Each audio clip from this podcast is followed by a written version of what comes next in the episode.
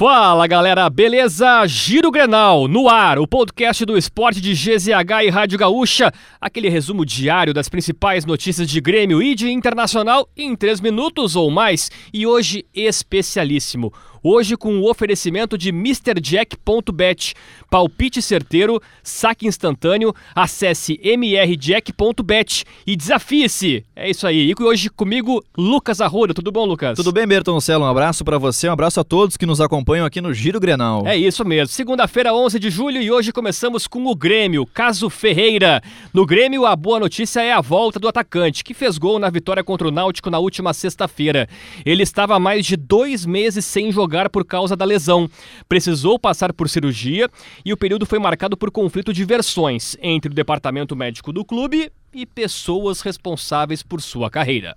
Teve um, uma, uma picuinha ali, uma coisa, coisa boba, mas foi resolvido e não é de agora, sempre tive um relacionamento bom com, com todos no clube, inclusive o departamento médico. E sobre Kahneman Bertoncello, que ficará mais tempo de fora do time do Grêmio. O defensor agravou a lesão na panturrilha esquerda, sofrida há três semanas, e ficará sem atuar no mínimo até o mês de agosto. De acordo com duas fontes do clube, o argentino sofreu um acidente doméstico. Pois é, Arruda. E o volante Fernando Henrique desembarcou em Porto Alegre nesta segunda-feira. Após ter a negociação com o Cruzeiro frustrada, o atleta pretende ouvir o planejamento do Grêmio sobre o seu futuro.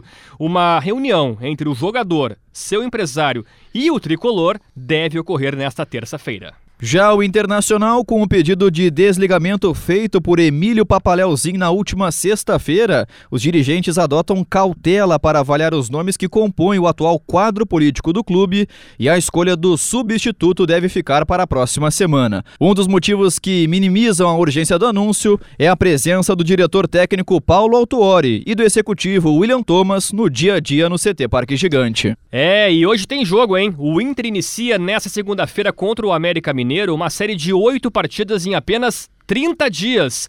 Além disso, serão quatro viagens no período, passando por Curitiba, São Paulo, Arequipa no Peru pela Sul-Americana e também Fortaleza. E está repleto de desfalques.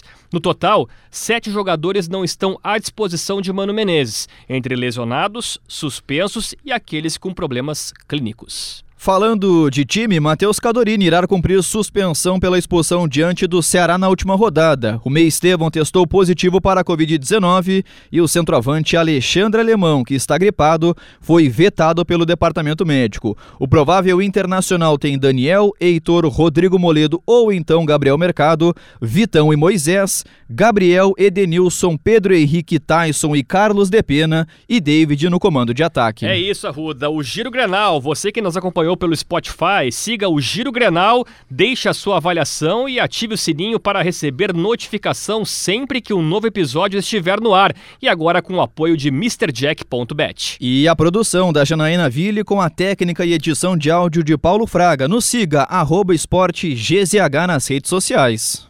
Pô, Bertoncello, tu viu que o Irã demitiu o técnico há cinco meses da Copa do Mundo? Pois é, cara. Que bomba, hein?